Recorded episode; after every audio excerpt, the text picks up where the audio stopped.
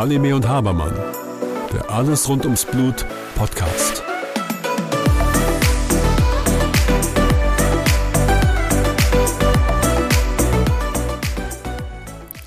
Hallo Susanne. Hallo Björn. Wir haben das letzte Mal über Hilfen gesprochen, welche Unterstützung Patienten oder auch Eltern bekommen können, hatten über Patientenvereinigungen gesprochen, die dann ein sehr breites Angebot haben und ähm, da auch sehr viele Hilfen anbieten. Teilweise hatten wir erwähnt, was die Praxen machen können, aber da gibt es doch noch sehr viel mehr. Naja, zum Beispiel Homecare. Was ist das?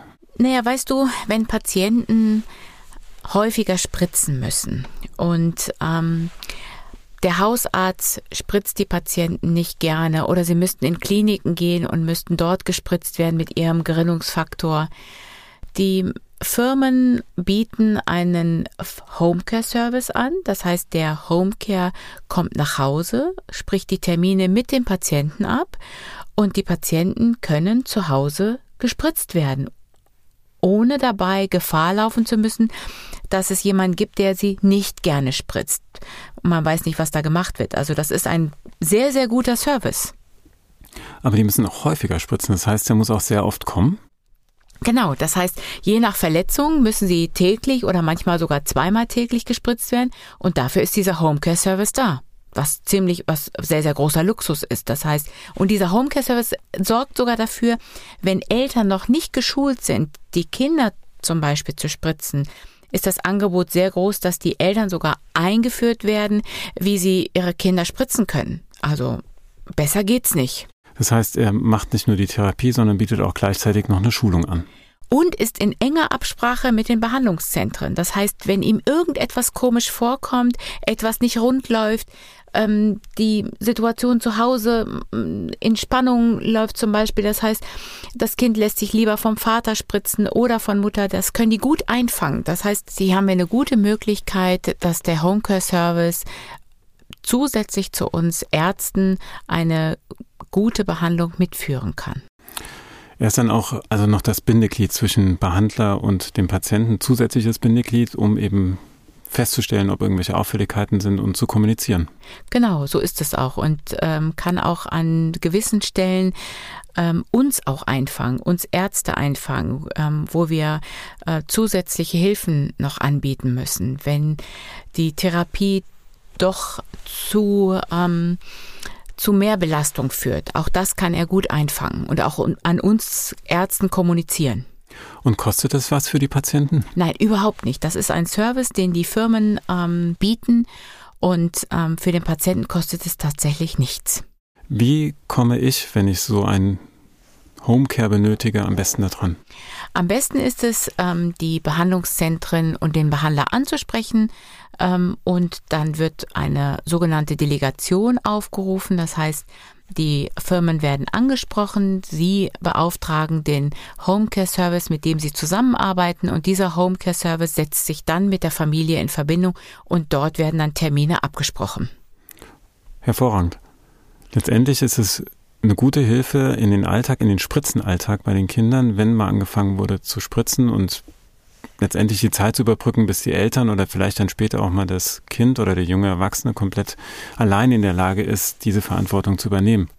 Absolut. Weißt du, die äh, viele Patienten können eben auch nicht den langen Weg in die Zentren auf sich nehmen und in den Kliniken ist es tatsächlich auch oft schwierig, ähm, von Kollegen, ärztlichen Kollegen gespritzt zu werden. Und das heißt, hier bietet der Homecare Service wirklich eine gute Möglichkeit, ähm, die Therapie gut durchführen zu können. Mhm. Dann wechseln wir mal weiter zur nächsten Stufe, dem Integrationshelfer. Sicherlich etwas, was ähm, wie du im Vorfeld schon mal erwähnt hattest, kontrovers diskutiert wird, aber es kann vielleicht auch eine Hilfe sein.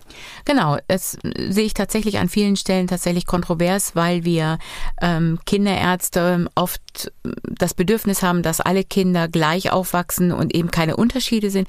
Aber es gibt an der einen oder anderen Stelle doch die Möglichkeit, einen E-Helfer zu beantragen in verschiedenen äh, Kindergärten, ähm, wird darauf gedrängt, dass sogar ein Ehehelfer beantragt wird, dann haben sie eben eine zusätzliche Kraft, die sie mit einsetzen können.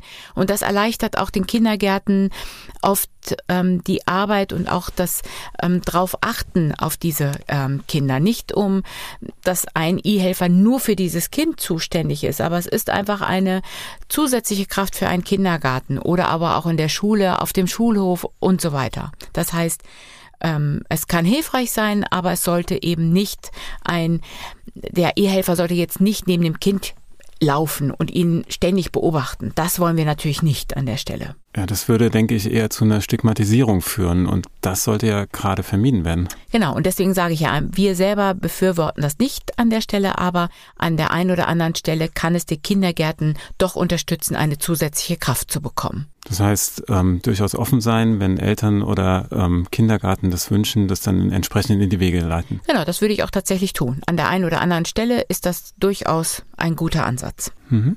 Ein weiterer Punkt, den wir noch ansprechen wollen, ist der Sozialdienst. Das ist etwas, was ja hauptsächlich in den Kliniken verankert ist. Ähm, das heißt, jemand muss zunächst mal in der Klinik oder in einer entsprechenden Reha-Einrichtung sein, bis der aktiviert werden kann. Aber der hat auch sehr viele Möglichkeiten. Genau. Ähm, der hat zum Beispiel die Möglichkeit, Fahrtkosten bei der Krankenkasse zu beantragen oder aber auch Unterstützung ähm, zu leisten, wenn es darum geht, einen Schwerbehindertenausweis zu beantragen. Das ist ja oft mit ja ein Formularenberg, der wirklich oft schwierig ist, ähm, ja zu durchschauen. Und so ein Sozialdienst kann an der einen oder anderen Stelle doch die gute Unterstützung liefern. Ich denke, der Sozialdienst hat aufgrund seiner Kontakte einfach auch die kürzeren Wege zu den entsprechenden Ämtern und ähm, kann da an einigen Hürden vorbeigehen. Merke ich persönlich auch bei anderen Patienten.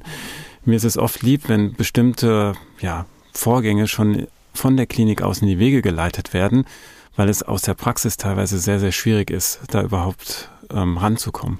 Absolut. Und ähm, Sie wissen auch, wie Sie den richtigen Wortlaut äh, zu formulieren haben. Da äh, sind Sie einfach Profis. So wie wir an der einen oder anderen Stelle auch Profis sind, sind Sie einfach Profis, ähm, wo man was beantragt und wie man es beantragt.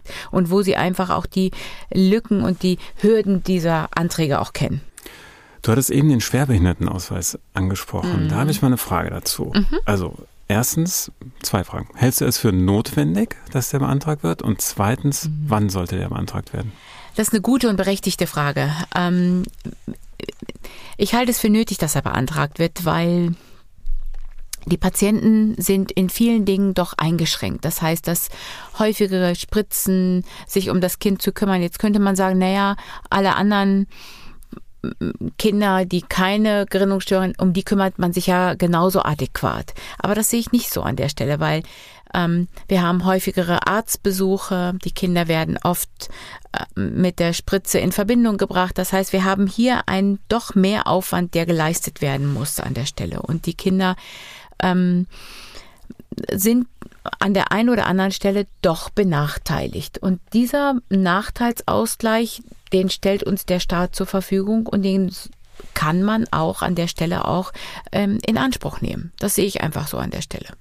Und wann ist der richtige Zeitpunkt dazu? Gleich ähm, zu Beginn. Und ähm, oft ist es so, dass die ähm, Sozial- oder die Versorgungsämter sagen, naja, da ist der nicht notwendig, aber ich kann dir sagen, in über 90 Prozent der Fälle ist die Beantragung ganz früh zu stellen und er wird auch, dem wird auch stattgegeben. Und im weiteren Verlauf des Lebens kann es durch die ein oder andere Verletzung oder Einblutung in die Gelenke, kann es dann zu einem Verschlechterungsantrag kommen. Das heißt, auch da kann man im weiteren Verlauf des Lebens, gibt es ein Aktenzeichen, gibt eine Akte und da kann man eben ähm, dementsprechend dann einen Verschlechterungsantrag ähm, auch stellen. Und wer unterstützt einen dabei? Ebenfalls der Sozialdienst, aber auch die ähm, jeweiligen Behandlungszentren. Das heißt, der Patient stellt den Antrag und gibt dann den jeweiligen Behandlungsarzt an und dann kommt eine Anfrage vom Versorgungsamt an die jeweiligen Behandlungszentren und die beantworten dann die Fragen des Versorgungsamtes. Du hast eben so im Nebensatz, und das gibt eigentlich eine ganz gute Überleitung, ähm, angesprochen, die Kinder sind teilweise dann doch benachteiligt und ähm, bei müssen bei den einen oder anderen Sachen dann vielleicht mhm. zurückstecken. Ähm, wir hatten im Vorfeld schon über Ängste der Eltern gesprochen, aber auch der Kinder. Es droht immer so die Invalidität, also dass eine gewisse Behinderung einfach auftritt. Mhm. Auch dieser Schwerbehindertenausweis drückt ja letztendlich auch aus, dass da eine Behinderung da ist, obwohl man sich vielleicht am Anfang gar nicht so fühlt. Das löst ja Ängste aus und da gibt es ja auch Hilfen. Genau, da gibt es auch ähm, das sogenannte Coaching. Das halte ich für wirklich sehr wichtig. Und das ist am, das ist nicht etwas so, wie wir sagen, wir schicken jemanden jetzt zum Psychologen und die Hürde, zu einem Psychologen zu gehen, ist ja recht hoch, muss man sagen. Dass jemanden jetzt zu sagen, du gehst jetzt zum Psychologen, das birgt ja oft darüber nee, ich bin doch nicht doof oder ähm, bei mir ist nicht, etwas nicht in Ordnung. Aber das Coaching äh, drückt etwas Positives aus. Das heißt, ich werde, mir wird zugehört, meine Ängste kann ich dort äußern und ähm, kann praktische Dinge fürs Leben bekommen. Das heißt, eine Anleitung bekommen, ähm, wie ich manche ähm, schwerwiegende Dinge, die ich im Leben auch schwer trage, einfach mit äh, besser umsetzen kann im Leben. Zum Beispiel bestimmte Dinge in der Schule nicht zu machen, aber auch ähm, Ängste von Eltern, weil sie nicht wissen, was in vier, fünf, sechs Jahren ist. Da kann zugehört werden. Und wer kann das am besser tun als ein Coach? Hast du da irgendeine positive Geschichte? Ja, kann ich dir sagen. Ich habe eine Mutter, das wäre schön, wenn wir ähm, das nächste Mal ähm, nochmal einen Podcast haben, den wir mit Dirk Heinrichs führen. Ähm, eine Mutter, die wirklich ganz positiv ähm, mit ihrem Kind umgeht und alle Behandlungsstrategien wirklich gut umsetzt. Aber trotzdem merkst du ähm, oder habe ich zwischen den Zeilen gemerkt, dass sie doch sehr viele Ängste hat und diese immer nur in Nebensätzen geäußert hat. Und da bin ich auf sie zugekommen und habe gesagt, Mensch, äh, ob sie sich das vorstellen kann, dass sie jemandem anderen nochmal äh, die gesamte, ja, die wie vom Beginn an der Krankheit, wie die Diagnose gestellt worden und bis zu dem jetzigen Zeitpunkt mit jemandem sprechen möchte. Und das hat sie gemacht und ich bin ganz erstaunt, weil sie weil ich sie eigentlich für eine sehr taffe Mutter gehalten habe und die alles macht. Und die habe ich gedacht, zack, zack, zack, zack. Und die ist äh, komplett im Berufsleben. Aber die nimmt diesen Service wirklich ähm, in Anspruch und möchte den auch gerne weiterführen. Aber da hören wir uns mal beim nächsten Mal an, was dabei rausgekommen ist. Ja, oft hilft es einfach, die Sachen auszusprechen ähm, das waren ja auch schon Ansätze ganz früh in der Psychotherapie. Ähm, und das vielleicht auf eine ganz andere, angenehme Art. Ja, und wir haben oft auch keine Zeit, ähm, uns äh, Dinge ja eine Stunde oder zwei Stunden auch anzuhören. Und ähm, Patienten merken ja auch unsere ähm, unseren Zeitmangel, unsere Hektik in unseren Augen, auch wenn wir sie nicht immer ähm, zeigen, ähm, kennen die Patienten uns genauso, wie wir unsere Patienten kennen. Das heißt, auch da wollen sie uns nicht belasten, weil sie denken, Mensch, er hat noch das Wartezimmer voll. Das heißt, die, die Zeitspanne ist wirklich nur ganz kurz darüber sprechen zu können. Du hattest ja gesagt, dass ähm, auch vielleicht die Hemmschwelle zu einem Psychologen oder gar zu einem Psychiater zu gehen sehr viel größer ist. Ich glaube, eine weitere Schwelle ist auch tatsächlich die Terminknappheit. Also ich kenne Patienten, die müssen teilweise ein, anderthalb Jahre warten, bis sie einen Termin haben. Wie ist das beim Coaching? Da geht das relativ schnell. Das heißt, bei unserem Coaching ähm, ist es so, da haben wir relativ kurze Wege, der in Anspruch genommen werden kann. Und das kann ich im Grunde genommen für jedes Zentrum empfehlen, ähm, dass man da einen Coach an der Seite hat. Ja, wir haben jetzt sehr viel über individualisierte Angebote gesprochen, das heißt Angebote, wo auf die speziellen Probleme der Eltern oder auch der Kinder eingegangen wird. Es gibt aber auch sehr viel allgemeine, was nicht heißt, dass es schlechtere Angebote sind, Angebote, auf die man zurückgreifen kann und die finden sich im Internet. Auf Social Media zum Beispiel, da habe ich ganz viele Patienten, die ähm, unterschiedliche Patientengruppen entdeckt haben und die sich da auf diesen Medien auch austauschen. Das heißt, normale Blogberichte, Facebook, Instagram. Genau, darüber TikTok. haben die sich genau haben die sich kennengelernt und ähm, interessant ist auch da, sich das auch erzählen zu lassen, einfach mal zu hören, was passiert denn da auf diesen Internetblogs oder Internetseiten weil es doch sehr spannend ist, auch ähm, Eltern einzufangen, wenn über- oder untertrieben wird an der Stelle. Das ist, äh, die Zeit nehme ich mir tatsächlich, ähm, um mich einfach mal auch weiter zu informieren. Denn manche Dinge, manche Plattformen kenne ich überhaupt nicht, muss ich dir ganz ehrlich gestehen. Also da bin ich ähm, ähm, das spannend, was es alles so gibt. Ja. Wobei viele Plattformen ja auch darauf aus sind, dass man möglichst viele Follower hat. Besteht da nicht die Gefahr, dass, wie du eben gesagt hast, viel auch übertrieben wird? Ja, das ist so an der Stelle. Und deswegen, es gibt ja von den ähm, Pharmafirmen ja gute Internetseiten, die gut informieren, müssen wir an der Stelle sagen, die auch ähm, ein breites Spektrum haben, was die Erkrankung angeht, ähm, gutes Angebot haben, welche Therapieformen es gibt. Und da muss ich dir sagen, sind die ähm, Internetfirmen von diesen ähm, von diesen Firmen sehr, sehr gut an der Stelle.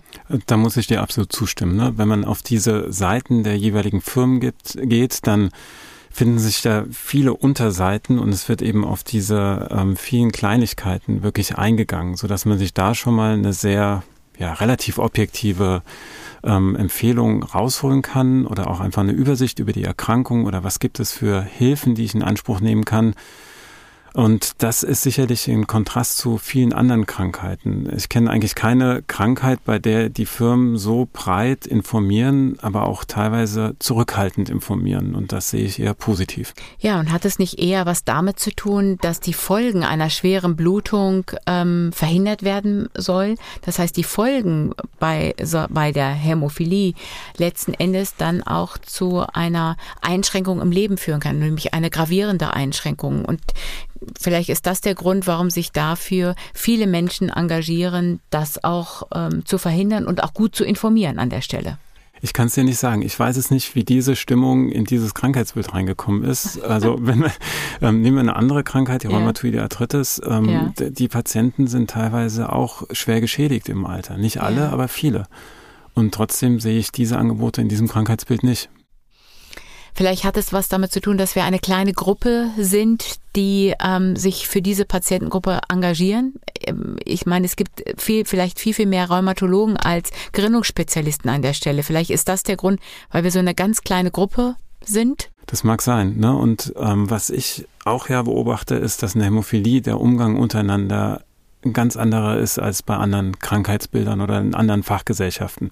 Klar, ein bisschen Konkurrenz gibt's immer, trotzdem ist es immer ein sehr offener und ehrlicher Umgang. Und auch und, sehr kollegial, glaube ich. Ne? Absolut. Und das findet sich, denke ich, dann auch dann auf solchen Seiten eben wieder. Ja, das denke ich nämlich auch. Was ich noch hervorheben möchte, ist, wir haben ja auch viel über ähm, Therapien gesprochen ähm, und ähm, wir können nicht immer nur therapieren lassen, sondern Patienten können auch sehr viel alleine machen. Und auch da findet sich auf den entsprechenden Internetseiten ein großes Angebot, um zum Beispiel regelmäßige Bewegungsübungen, Sportübungen oder ähnliches durchzuführen. Absolut. Und ähm, da gibt es ja Apps, die die einzelnen Firmen schon angeboten haben, ähm, die sie ähm, mit auf ihrer Plattform setzen, wie zum Beispiel Bewegungs-Apps. Ähm, und da muss ich sagen, da führen sich die gesamten Firmen wirklich gut ein. Kommen wir zum Fazit. Im Vergleich zu anderen Erkrankungen gibt es wirklich viele gute, detaillierte teils sehr objektive Angebote für die Patienten. In jedem Fall. Das heißt, es ist angefangen vom Homecare, den Integrationshelfer, den Sozialdienst, das Coaching und die ähm, einzelnen Internetauftritte von den Firmen. Und die Hilfe kann individuell je nach Lebenssituation oder Phase zusammengestellt werden. Korrekt. Susanne, ich danke dir. Ich danke dir, Björn. Bis zum nächsten Mal. Bis zum nächsten Mal. Mit freundlicher Unterstützung von Novo Nordisk. Halime und Habermann. Der Alles rund ums Blut Podcast.